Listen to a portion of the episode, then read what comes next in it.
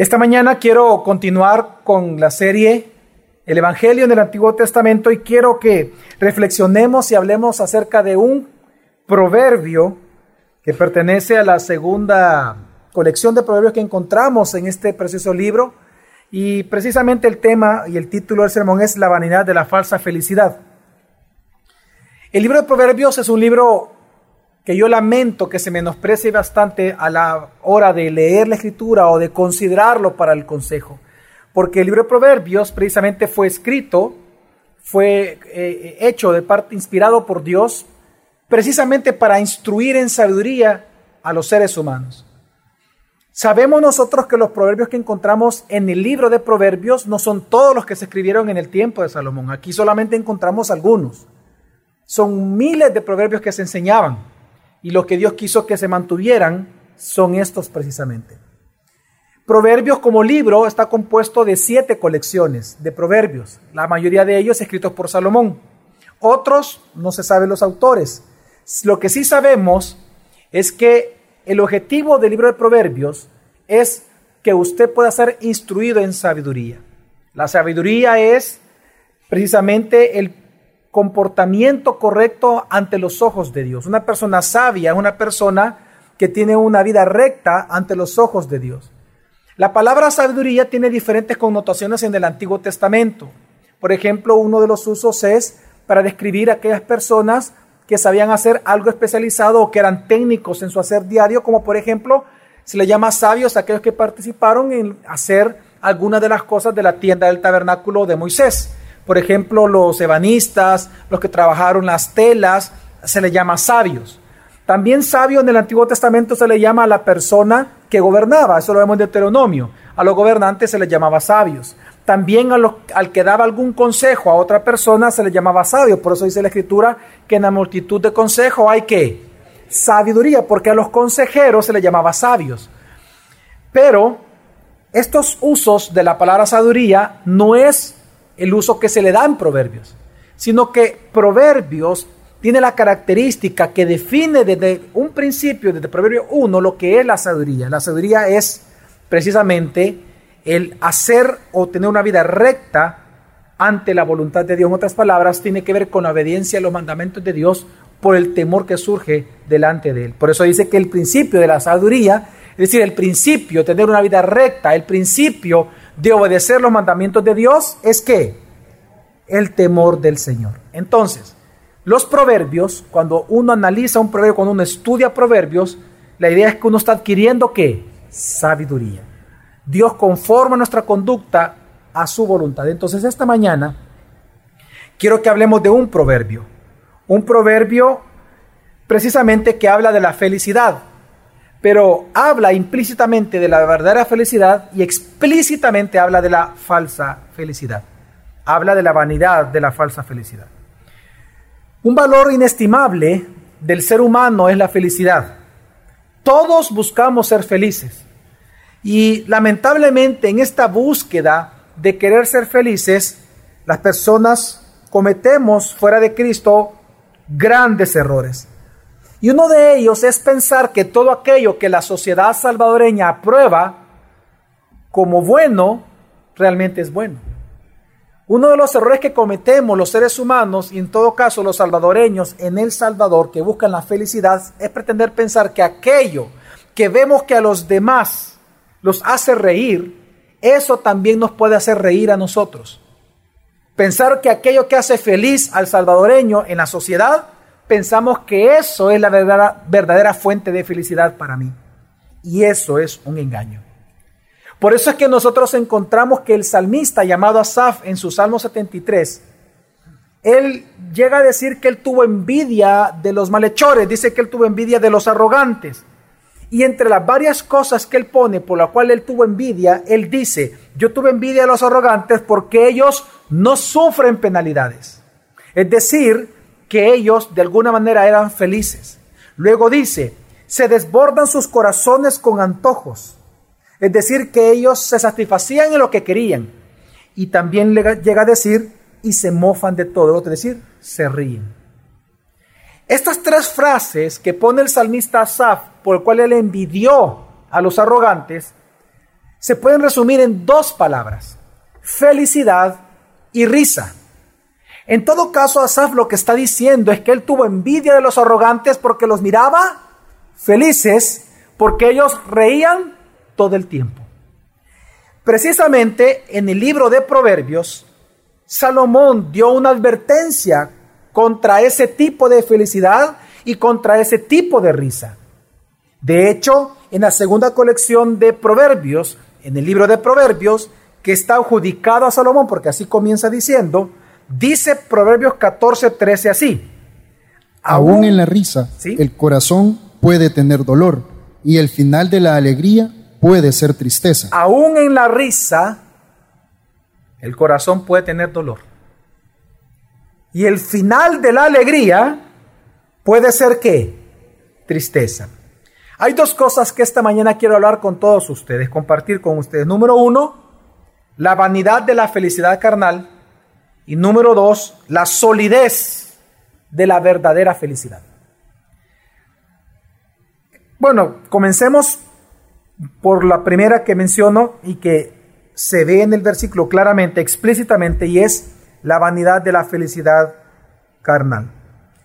Dice el proverbio una vez más, aún en la risa el corazón puede tener dolor y el final de la alegría puede ser tristeza. En este proverbio Salomón no está diciendo que todo tipo de felicidad es mala. No. Porque hay felicidades que son amorales. Por ejemplo, cuando un hijo se gradúa de, una universidad y ve los papás coronados su carrera, esa es una felicidad, no es mala. Es decir, es muy buena, es decir, es agradable. No la califiquemos de buena o mala, simplemente es agradable.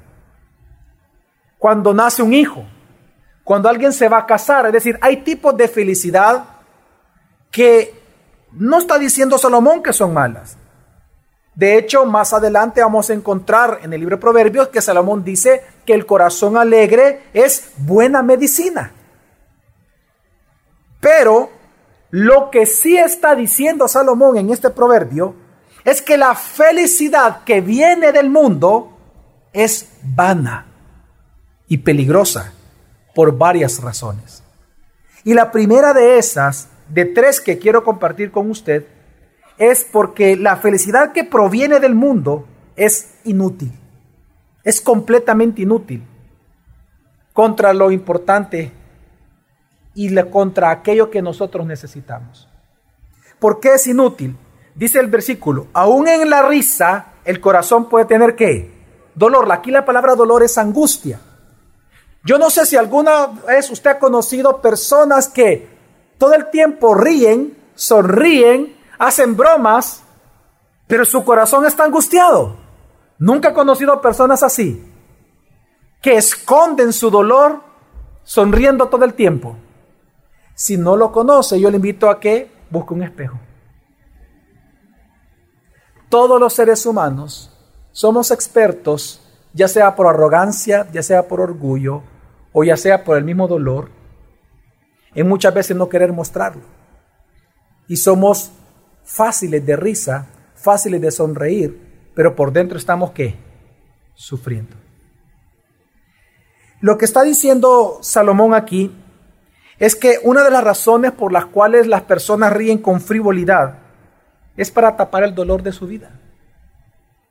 Y, yo no voy a negar que una de las características de nuestra cultura hoy en El Salvador es que es una cultura frívola. Cuando hablamos de frivolidad, la frivolidad significa o habla de una persona que no toma nada en serio, que no tiene compromisos, porque para él todo es un chiste, todo es diversión. Pero la frivolidad tiene un punto en común entre todos los que son frívolos. Es que el que es frívolo lo es porque está buscando tapar con esa frivolidad su decepción de sí mismo, la frustración de la propia vida que tiene.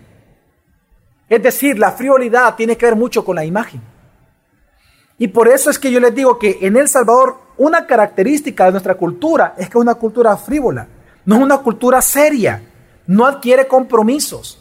Además de eso, todo es un chiste. Usted no ha visto eso que es típico de salvadoreño, que todo es un chiste. Y eso se traslada aún en las iglesias. Yo he visto personas, o bueno, he hablado con personas, algunos son jóvenes, otros son adultos, que cuando viene uno, por ejemplo, voy a poner un ejemplo.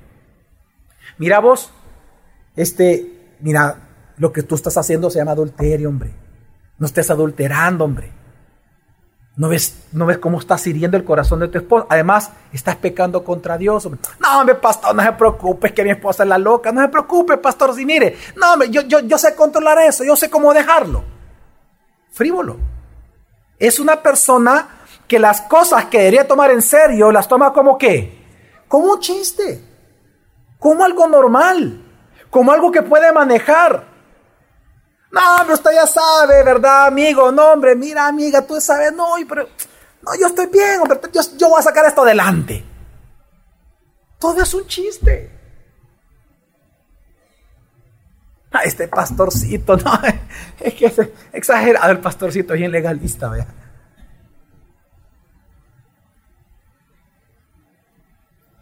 Y, y es que el proverbio dice, aún en la risa, el corazón puede tener dolor.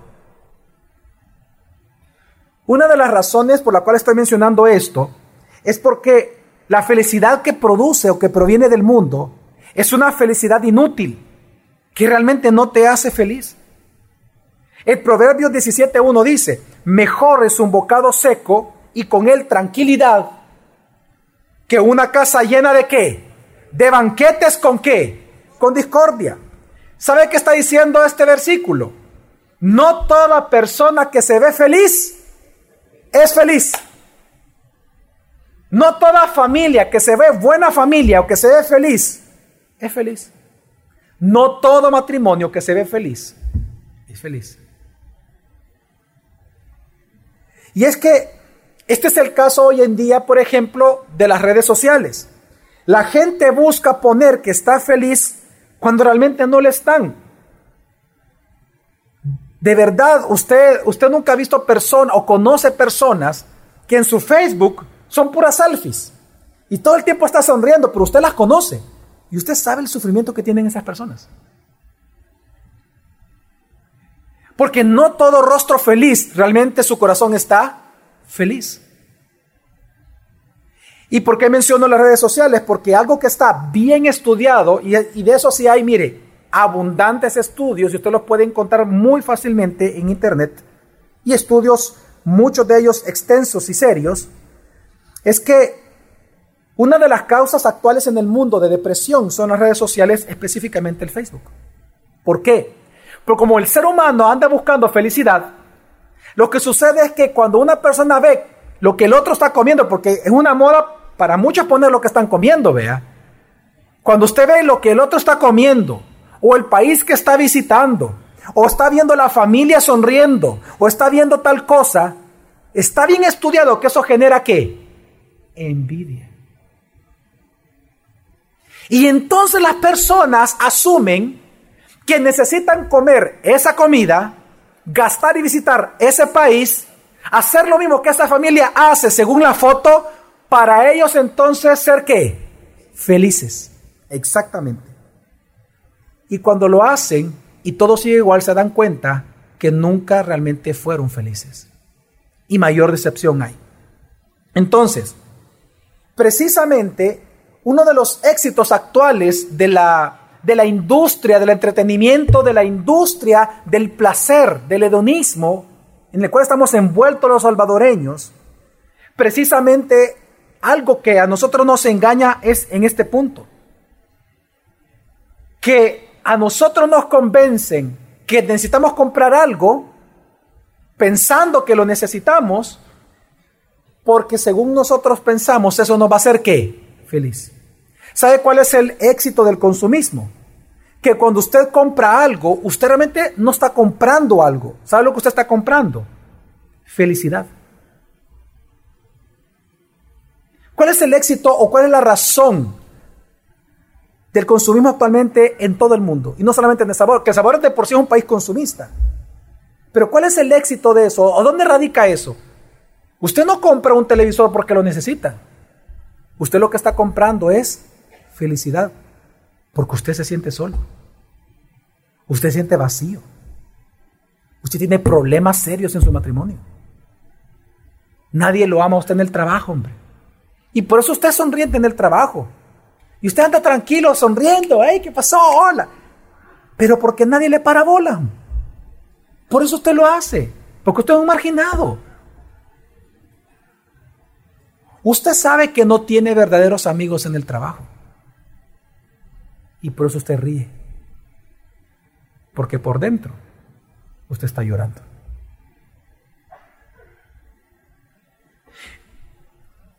La felicidad que produce el mundo es inútil. ¿Por qué inútil? Porque no lo llena. No le sirve para nada. Porque, mire, es que no vamos a negar, no, vamos a ser aquí, es decir, ingenuos. Cuando usted compra algo, ¿usted no se siente bien? ¿Sí o no se siente bien? Sí, hombre. Usted compra un carro nuevo, usted se siente feliz. Usted compra un traje, se siente feliz. Usted compra un mango twist, se siente feliz. Compra cualquier cosa, usted se siente feliz. La pregunta es, ¿es una felicidad duradera? No. Y esa es la segunda característica de la falsa felicidad o de la felicidad del mundo, que es transitoria, es momentánea. Supongamos que usted compra una casa, ¿ok? La casa de su sueño, la compra. Supóngase que a la par de eso usted hace el viaje de su vida. Ok, ¿qué pasó? ¿Cuánto le va a durar esa felicidad? ¿Una semana? ¿Dos semanas? ¿Un mes? Ok, asuma. Asuma que usted ahorita va a hacer el viaje de su vida. Asuma que se va a hacer un gran crucero por Europa. Asuma que usted va a tener la casa de sus sueños. Le aumentaron el salario 10 veces. Hermano, ¿cuánto tiempo cree usted que esa felicidad le va a durar? No más de una semana, no más de un mes. ¿Sabe por qué? Una pregunta. ¿Y qué tener esas cosas? ¿Acaso hacer ese viaje va a cambiar la culpa que sientes en tu corazón por el pecado que tú cometes ante Dios cada día? ¿Acaso tener la casa de tu sueño te va a devolver la vida a ti cuando hay una enfermedad que estás enfrentando? ¿Acaso tener la casa de tu sueño va a perdonar tus pecados? ¿Acaso la casa, el viaje, la ropa, la comida va a hacer que tus hijos te respeten?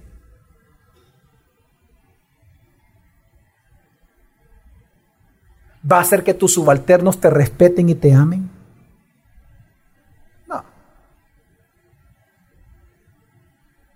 ¿Acaso viajar por todo el mundo va a quitar tu soledad? No. La felicidad que produce el mundo no solamente es inútil, es transitoria. Te dura un par de días, Mire, ese es el éxito de la publicidad, que por cierto es una muy buena publicidad. Éticamente para mí es engañosa, pero no voy a negar que es muy buena publicidad. De una zapatería muy famosa aquí en El Sabor que se volvió famosa que es para mujeres. ¿Por qué digo que es exitosa? Porque mire, la publicidad de hoy en día, y eso pasó, cambió hace 25 o 30 años atrás, antes la gente se encargaba de venderle a usted lo que usted necesitaba. Ahora el éxito de un publicista es venderle algo que usted no necesita, pero haciéndole creer que usted sí lo necesita. A mí me enseñaron en la universidad, el mejor mercadólogo es aquel que crea necesidades en el comprador. Ese es el mejor de todos. Y ahí surgen, por ejemplo, locuras como estas. Yo me acuerdo que en mi tiempo existían, y creo que todavía, aquellos zapatos que se inflaban, los pump, ¿verdad? Que uno apretaba un voladito, se inflaba, vea. Y los anuncios, la gente saltaba más, como Michael Jordan, vea. Y mire, ¿de qué le sirvió inflar el, el zapato usted? De nada. Pero crearon una qué? Una necesidad. Ese es el éxito hoy en día de estas empresas. ¿Por qué? ¿Qué es lo que ellos realmente le están vendiendo? ¿Qué es lo que esta empresa le está vendiendo a usted? ¿Zapatos? No, ¿qué le está vendiendo? Felicidad. Que si usted tiene esos zapatos, usted va a ser qué? Alguien. Va a ser vista, va a tener carácter según ellos. Casi la convierten pues con comprar zapatos. Ahora, ¿cuánto le dura a usted esa felicidad? Lo que le dura el zapato, va tres días, tres puestas, porque los zapatos tres puestas le duran. Esa ni un año le duran. Pero, pero a la mujer la pintan que si usa eso, wow, es la mera mengambrilla del Salvador. ¿Sí o no? La diva. Y de repente usted se pone el zapato y el espejo usted la misma. No cambió.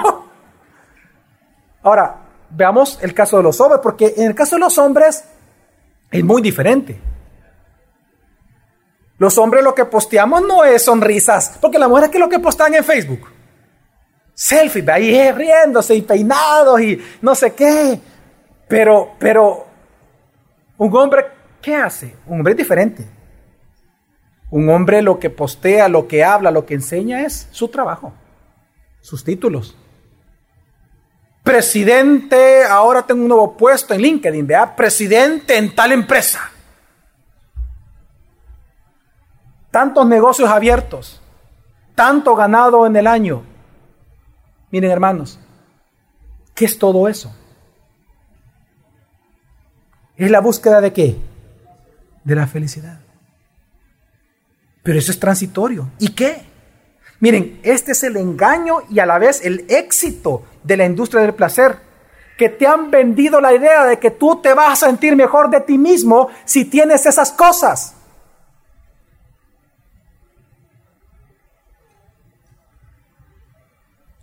¿Por qué ustedes creen que hoy en día la industria del deporte, o por lo menos de las, del ejercicio, ha tenido un gran éxito?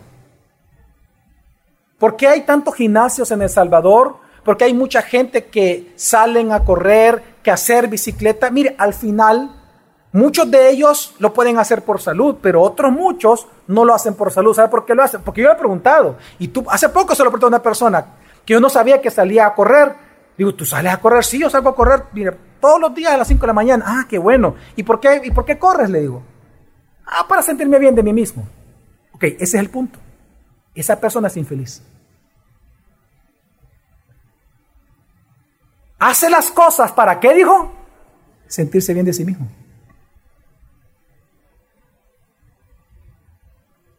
¿Por qué hay mujeres que gastan excesivamente en los salones de belleza? Porque lo necesitan. No, ¿lo hacen para qué? Para sentirse bien de quién. No son felices. Y están buscando en el mundo algo que las haga felices, pero el problema es que no entienden que aún en la risa el corazón puede tener dolor. Lo que nos, la felicidad que nos da el mundo, porque sí da felicidad, es inútil, es momentánea, es transitoria. Pero también, en tercer lugar, es engañosa. La tercera característica de la felicidad que el mundo otorga es que es engañosa. Es tan engañosa que dice el proverbista, y el final de la alegría puede ser tristeza. Miren, la felicidad del mundo es engañosa porque te hace pensar que el fin mismo de tu vida es ser feliz. Y por eso estamos en una cultura muy egoísta. Porque ¿cuál es el objetivo número uno del ser humano en el día a día? Buscar ser feliz a cualquier costo. ¿Saben cuál es el problema de, de esto? Y voy a retomar el tema de la frivolidad. ¿Saben cuál es el problema de la frivolidad? Que no solamente es un vicio, sino que la frivolidad es un pecado que te engaña, porque la frivolidad te enfoca en el ahora. Tú necesitas esto. Esto te va a hacer feliz hoy. Esto te va a sentir bien de ti mismo. Cómpralo, llévame, búscame, llámame. Te vas a sentir bien. Hedonismo, hoy, barato, rápido, instantáneo pero nunca te hace pensar en el futuro, nunca te hace pensar en la eternidad, en cómo va a terminar tu vida.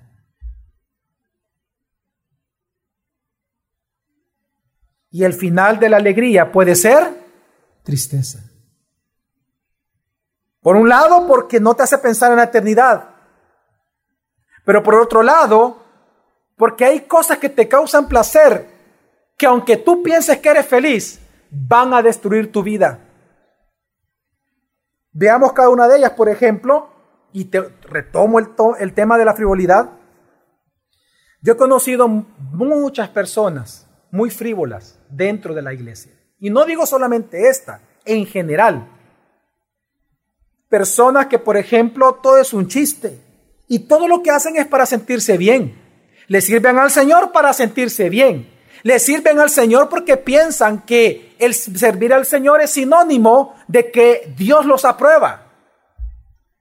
Y por eso cuando su servicio es truncado porque tienen que están bajo disciplina y van a ser enseñados para adorar a Dios de verdad, o se van de las iglesias o piensan en suicidarse o su vida se acabó.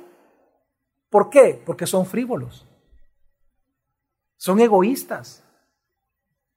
Es que como lo único que buscan es sentirse bien de sí mismo, ellos hacen de la felicidad su propósito. Pero no se dan cuenta que al final eso es orgullo. Mire, yo he conocido personas que cuando pierden algunas cosas, un ejemplo claro, cuando una mujer o un hombre, joven, joven, joven, está hablando de jovencitos, de repente tuvieron una relación con una persona y esta persona los dejó. ¿Cuántos jóvenes no han pensado en suicidarse? ¿Por qué es eso? Por orgullo. Porque no tienen lo que quieren. Para ellos eso, lo que quieren, es lo que los va a hacer felices.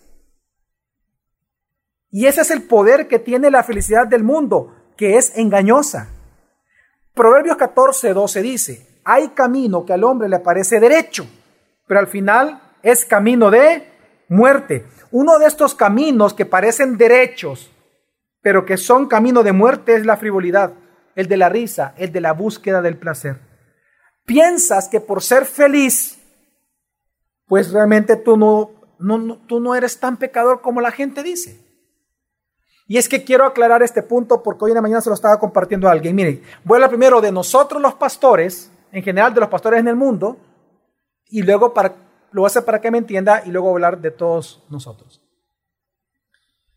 Una de las tentaciones más grandes que tenemos los pastores, aunque nosotros decimos no creer en la teología de la retribución, y aunque nosotros decimos que Dios es un Dios de gracia y que todo es por gracia, una de las tentaciones que tenemos los pastores por la función que tenemos de predicar la palabra, es pensar que somos buenos en sí mismos. Una tentación de los pastores es pensar que no somos tan malos. Una tentación de los pastores, y por eso muchos pastores se llenan de orgullo y nadie les puede decir nada, es pensar que Dios los tiene en esa función porque de esa congregación ellos son los mejores. Por lo tanto, Él merece ese puesto. Y por eso muchos pastores se permiten ciertos derechos que no son derechos de pecar. Algunos adulteran, otros malversan, otros abusan, otros se aprovechan y hacen muchas cosas y siguen predicando. ¿Por qué? Porque ellos piensan que como lo que hacen es tan importante y tan valioso para Dios, Dios les pasa por alto lo otro frívolos, hedonistas, búsqueda de sus propios placeres. Ahora, eso es lo mismo que siente un profesional. No sé si todavía, pero yo recuerdo que en mi tiempo había un apodo que se les decía a los médicos, que ellos se creían que dioses. Hay muchos médicos que ellos se creen mejor que todos los demás, porque ellos salvan vidas. Pero cuando un buen médico que se cree así conoce a alguien que es una eminencia, ahí se siente pelagato. No se siente Dios. Porque está conociendo a alguien que tal vez para él es Dios. Pero ¿por qué le digo esto? Porque en todos nosotros, según lo que hacemos, así nosotros pecamos.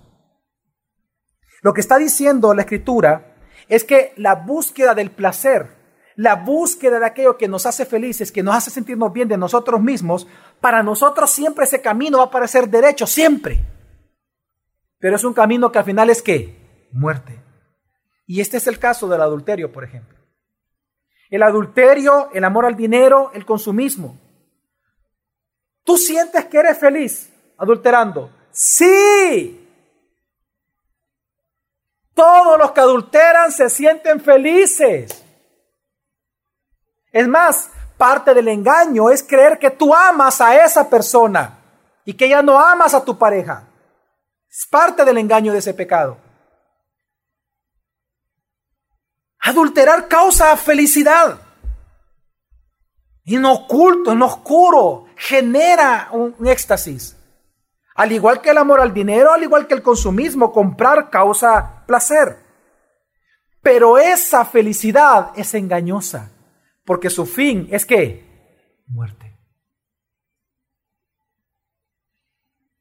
Por eso, Proverbios 6, 32, 33 dice, El que comete adulterio no tiene entendimiento. ¿No tiene qué? O sea, no es sabio para empezar, pero aparte de eso, ¿qué dice? Destruye su alma el que lo hace. Heridas y vergüenza hallará y su afrenta no se borrará. Dice, destruye el qué?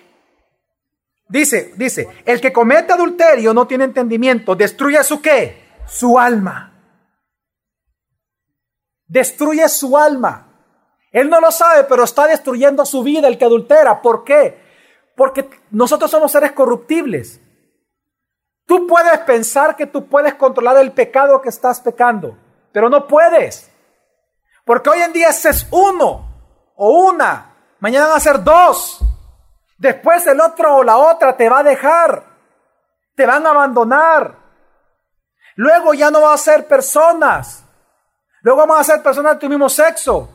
Luego van a ser personas del mismo sexo. Luego va a ser droga, va a ser alcohol. Luego no va a ser eso, luego va a ser apuestas cada vez va a ser peor y peor y peor y peor. Está destruyendo tu alma. ¿Por qué? Porque la felicidad que causa el mundo y que causa el placer es engañosa.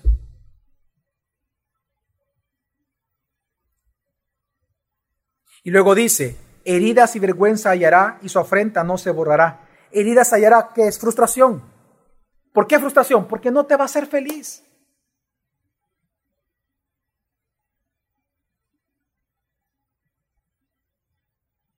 ¿Cuántas personas, lamentablemente, gracias a Dios no muchas, pero lamentablemente existen, pocas, pero existen, yo he conocido que ahora sus hijos están grandes y que por el adulterio de ellos, sus familias están destrozadas. heridas y vergüenza hallará. ¿Cuántos matrimonios conocemos que fueron frívolos? Que ellos comenzaron uno a adulterar, el otro a pecar de otra manera, acusaciones, pleitos, pasaron 10 años, 15 años, no quisieron entregarse al Señor, no quisieron hacer nada, fueron frívolos. No, pastor, nosotros podemos controlar esto. No, nosotros podemos hacer tal cosa. Y resulta que ahora que sus hijos están grandes son un desastre. Tú no puedes retroceder el tiempo, ya estuvo. Destruiste tu familia, entiéndelo. Lo hiciste. ¿De qué sirvió el adulterio? ¿De qué sirvió el consumismo? ¿De qué sirvieron los viajes? ¿De qué sirvieron los carros? ¿De qué sirvieron las propiedades? ¿De qué sirvieron tus títulos, tus empresas, tus negocios, tu trabajo, tu profesión? ¿De qué? Si al final tus hijos están destruidos, no puede retroceder el tiempo. Caíste en un engaño tan terrible y hoy estás pagando las consecuencias.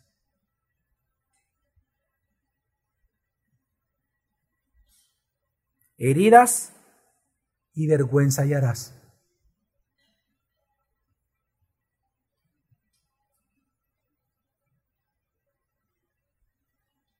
¿Cuántos hombres por haber perdido su matrimonio hoy que están ancianos? ¿Cuántos hombres? Están solos. No tienen el respeto de sus hijos, mucho menos el de la esposa o ex esposa.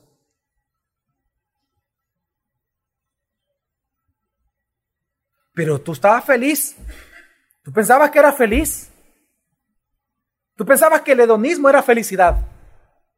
Que la frivolidad es felicidad.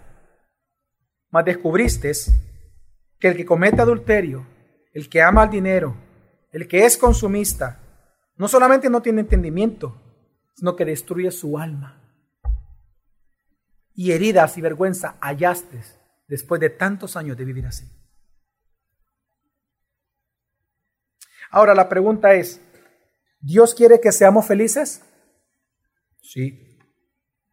Él, mire, es tan, para Dios tan especial y tan importante que tú y yo seamos felices, que nosotros encontramos que en el Sermón del Monte, ¿cómo Jesús comenzó su Sermón del Monte? Diciendo que, bienaventurados. ¿Y qué significa la palabra bienaventurado? Feliz. Muy feliz o tres veces felices como algunos dicen, aunque la traducción más literal es muy feliz. Dios comenzó su sermón hablando de bienaventuranzas, de cómo ser felices.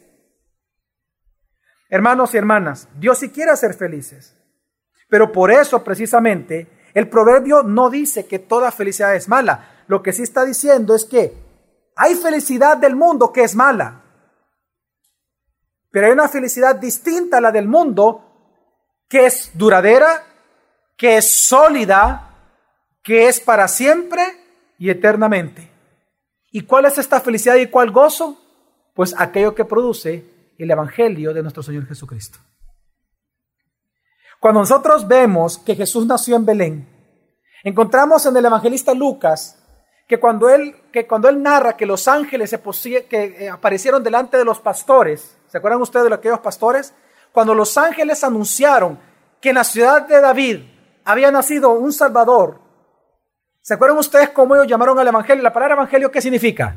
Buenas nuevas. Ok, ¿se acuerdan ustedes lo que dijeron los ángeles a los pastores? Ellos les dijeron, he aquí que les traemos buenas nuevas de gran qué? Gozo. ¿De gran qué?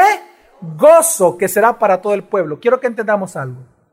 Hay un solo tipo de gozo que puede producir eterna felicidad en ti y es el gozo de nuestro Señor Jesucristo.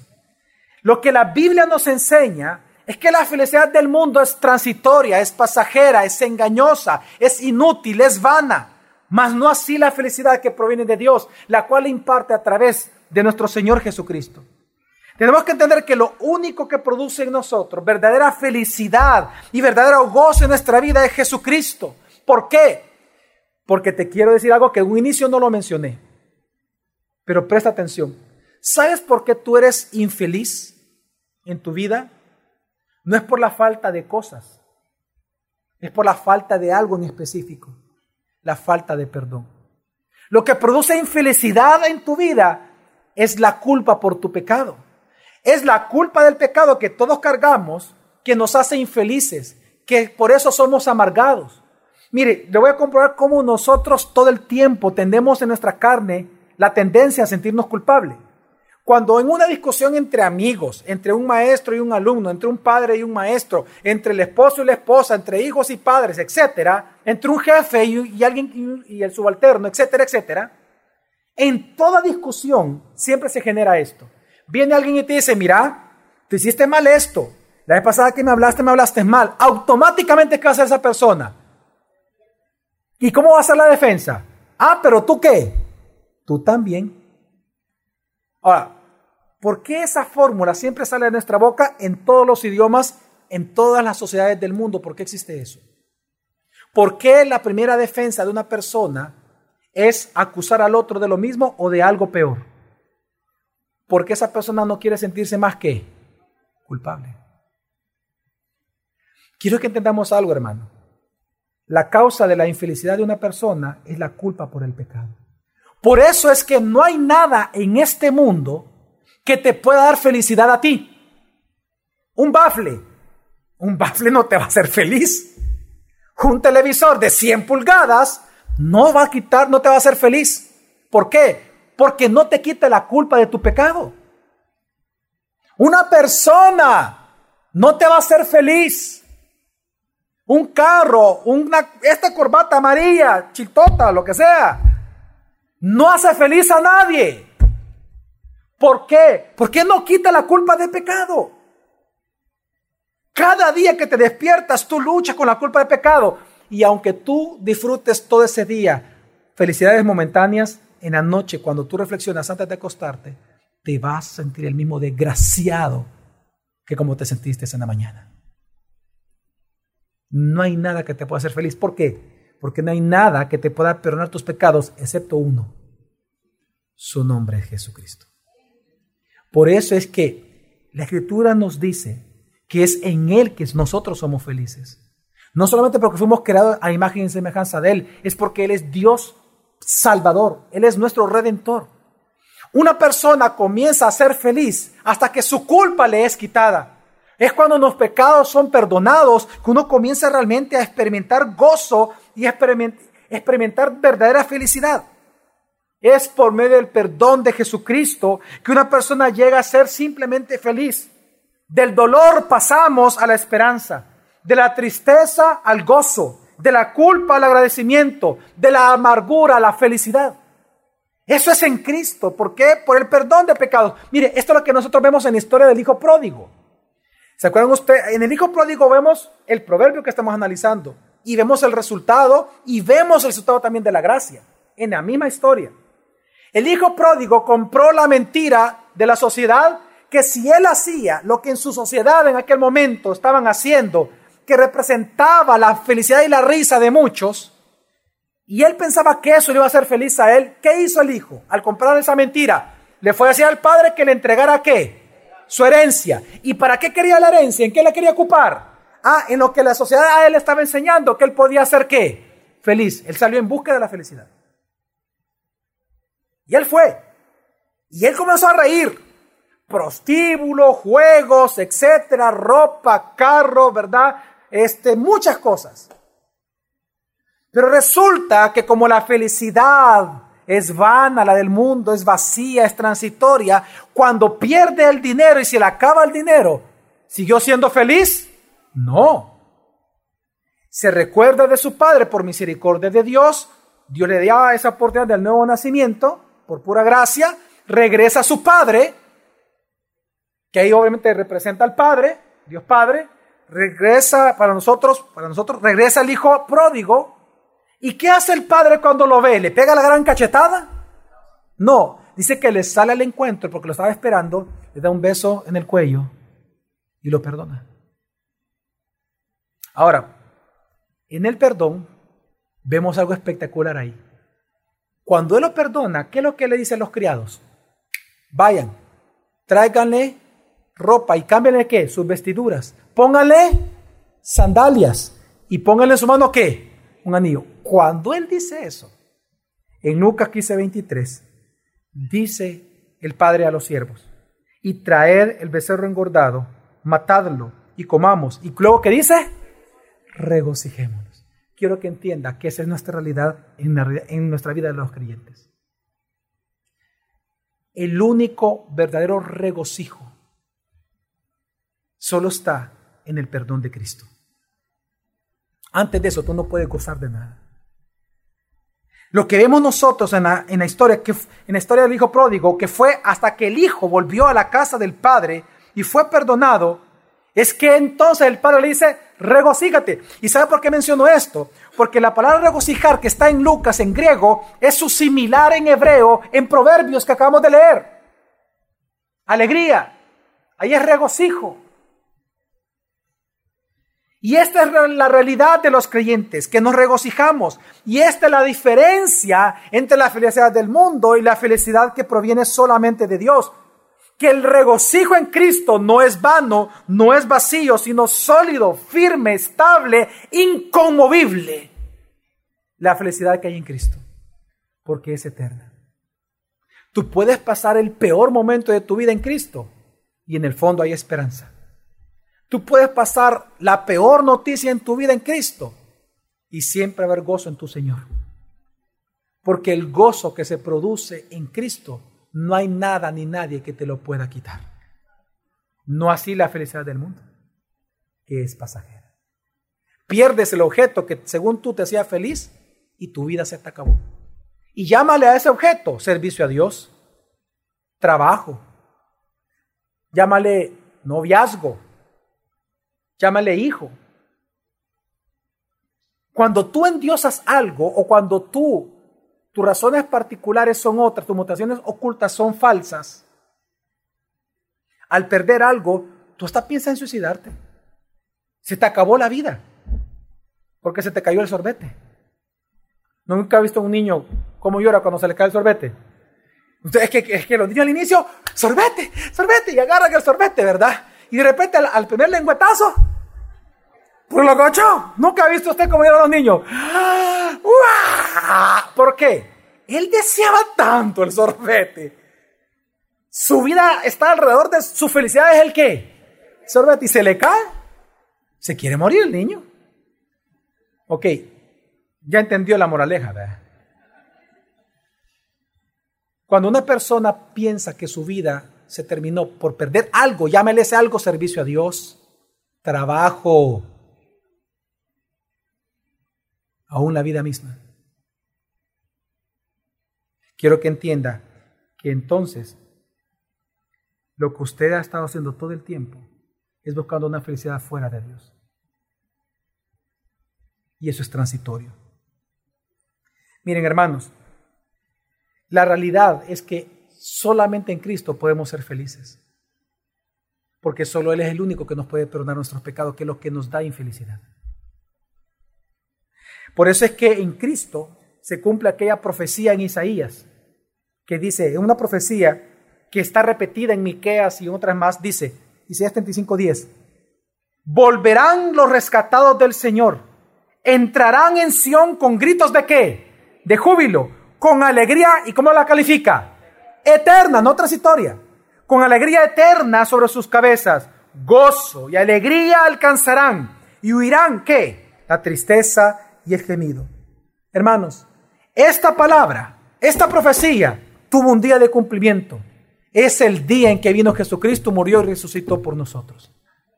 Cuando una persona cree en Jesús, por eso dice los rescatados y los redimidos, cuando uno es redimido es cuando uno comienza a experimentar el verdadero gozo en el Señor. La razón de esto es el perdón de nuestros pecados. Así que, hermano, la idea central del texto de esta mañana es que toda felicidad fuera de Dios es falsa, es vana, es inútil contra la culpa del pecado y su fin es muerte. Puede decirlo conmigo, diga, toda felicidad fuera de Dios es falsa, es vana, es inútil contra la culpa de pecado. Y su fin es la muerte. Ese es el sentido del proverbio. Ahora, ¿cuáles son algunas de las implicaciones de esta verdad para nosotros? Bueno, a los pecadores que están acá no arrepentidos. Aquel, aquel tú que ha venido esta mañana, que por muchos años tú has sido frívolo ante el mensaje del Evangelio el llamamiento de Dios y el mandato de Dios es que te arrepientas. Sabes, mira, tú no eres infeliz porque te falta algo. Tú no eres infeliz porque alguien te acusó, te hizo infeliz, te sacó la lengua. No, no, no. Tú no eres infeliz por, a causa de tu prójimo. Tú eres infeliz porque tú eres pecador. Y por eso no hay nada en esta vida que te pueda hacer feliz. No hay nada. Porque eres pecador. Por eso es que lo único que te puede a ti dar felicidad es Jesucristo. Porque Él es el único que puede perdonar tus pecados. Jesús es Dios. Él es Señor y Salvador. Él murió por nuestros pecados en la cruz. Él es el único que parte justificación, que es lo contrario de la culpa. Por lo tanto, el mandato de Dios es que te arrepientas delante de Él. Ahora, a los creyentes que están aquí, Bueno, arrepiéntete. Arrepiéntete de creer, de haber creído o de estar creyendo que algo fuera de Dios realmente te va a hacer feliz, hombre. Que tú necesitas eso, algo fuera de Dios para ser feliz. Mentira, tú no lo necesitas. Tú no necesitas un zapato nuevo. Mentira. Que lo quieres es otra cosa, pero no lo necesitas. No necesitas una camisa nueva de color celeste, ya tienes una. La quieres, pero no la necesitas. ¿Sabe qué, de, qué, de qué tenemos que arrepentirnos nosotros los cristianos? De creer que algo fuera de Dios nos va a dar felicidad. Ahora, voy a aclarar algo para aquellos que, que vienen de iglesias legalistas. Yo no estoy hablando de legalismo. No estoy diciendo que compras una camisa celeste verde y la que usted tiene celeste azul. Es malo. No significa que si usted tiene la oportunidad de tener tres carros, dos casas, cinco perros, diez pericos y cinco gatos, es malo. Vea la vida de muchos creyentes en la Biblia. Parte de la bendición de Dios para algunos es abundancia de bienes y no con eso van a pecar ellos. A mí me da mucha alegría cuando hermanos de la iglesia me dicen, pastor, fíjese que fuimos a Europa bien bonito, fíjese que fuimos a tales lugares, mira que está en la foto, uy, qué alegre hermano, qué bueno. No hay problema. El problema siempre va a ser el qué? El corazón.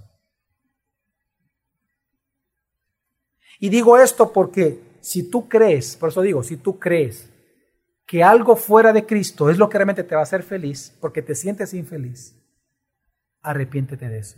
Porque lo que estás haciendo es menospreciando a Jesucristo. Y lo segundo que te recomiendo es que consideres el único momento en el cual tú vas a comenzar a disfrutar de tu familia, de tus hijos, a disfrutar de tu trabajo, a disfrutar de lo mucho o de lo poco, es decir, a disfrutar de tu situación actual, hoy, de hoy, la de este momento. el día en que tú vas a comenzar a disfrutar de eso que hoy tienes o de lo que no tienes, va a ser el día en el cual tú reconozcas que tú estás ya en paz con Dios, que tu culpa ha sido cubierta por la sangre de Cristo, que estamos bajo la bendición de Él y mantenga la esperanza del seguro segundo regreso de nuestro Señor Jesucristo. En otras palabras, tú vas a comenzar a disfrutar de la vida cuando comienzas a disfrutar del dador de la vida. No va haber otra manera más que esa. Tú vas a comenzar a disfrutar de la vida y de las cosas que hay en la vida cuando comienzas a disfrutar del creador de la vida. Si tú no tienes tu contentamiento en Dios, no lo vas a poner en un traje. Tú no vas a estar a gusto con nada. Un traje nunca te va a ser eh, suficiente. Vas a querer diez. Una mujer, un hombre, no va a ser suficiente. Vas a querer dos. No sé si me voy a entender, hermanos. Mientras tú no estés satisfecho en Dios, nunca vas a estar satisfecho en nada. Y lo que no tengas se va a convertir en tus actuales dioses, pensando que esas cosas te van a dar felicidad. Hermanos, yo ruego al Señor que podamos arrepentirnos si estamos pensando que hay felicidad fuera de Cristo, fuera de Dios. Amén. Porque eso no es así. Vamos entonces ahora.